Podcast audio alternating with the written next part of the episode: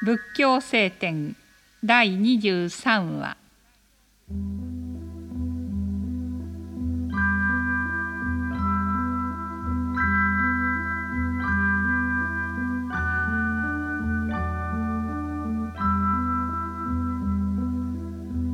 人は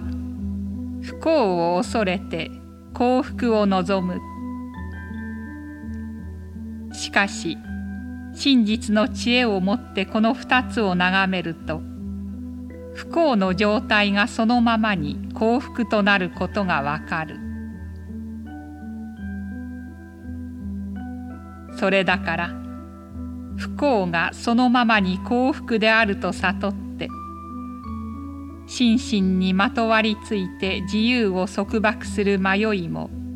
真実の自由も特別にはないと知ってこうして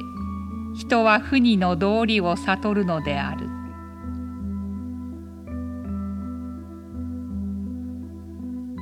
だから「う」と「無」と言い